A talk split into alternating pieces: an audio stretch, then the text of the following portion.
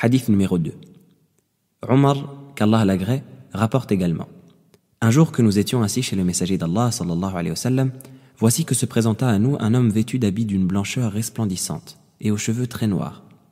On ne distinguait sur lui aucune trace de voyage, alors que personne d'entre nous ne le connaissait.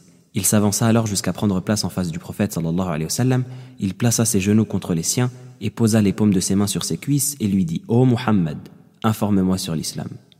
Le messager d'Allah sallallahu alayhi wa sallam dit alors L'islam consiste en ce que tu dois témoigner qu'il n'est d'autre divinité digne d'être adorée qu'Allah et que Muhammad sallallahu alayhi wa sallam est son messager.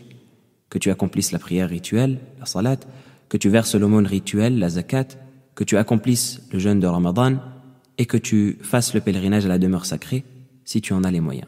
Tu as dit vrai, répondit l'étranger à notre grand étonnement. Comment peut-il les questionner et approuver sa réponse dans un même temps? Il reprit Informe-moi sur la foi, al-Iman, la foi, répondit le prophète sallallahu alayhi wa sallam, que les éloges d'Allah et son salut soient sur lui, consiste en ce que tu dois croire à Allah, à ses anges, à ses livres, à ses prophètes, au jugement dernier, ainsi que croire à la prédestination qu'elle soit bonne ou mauvaise. Tu as dit vrai, répondit à nouveau l'homme, avant de reprendre. Informe-moi sur l'excellence, al-ihsan. Et le prophète sallallahu alayhi wa sallam lui répondit, l'excellence consiste à adorer Allah comme si tu le voyais. Car si tu ne le vois pas, certes lui te voit. L'homme lui dit encore, Informe-moi sur l'heure du jugement dernier. Et le prophète, que les éloges d'Allah et son salut soient sur lui, lui répondit L'interrogé n'en sait pas plus que celui qu'il questionne. Informe-moi donc de ces signes précurseurs, dit l'homme.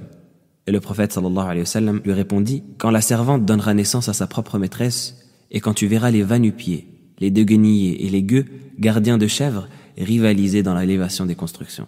Là-dessus, l'homme partit. Un long moment plus tard, le prophète sallallahu alayhi wa sallam, que les éloges d'Allah et son salut soient sur lui, me dit Ô oh Omar, sais-tu qui m'a interrogé? Non, répondis-je. Allah et son messager savent mieux. Cet homme, dit le prophète, était Jibril, Gabriel, qui est venu vous apprendre votre religion. Rapporté par l'imam muslim.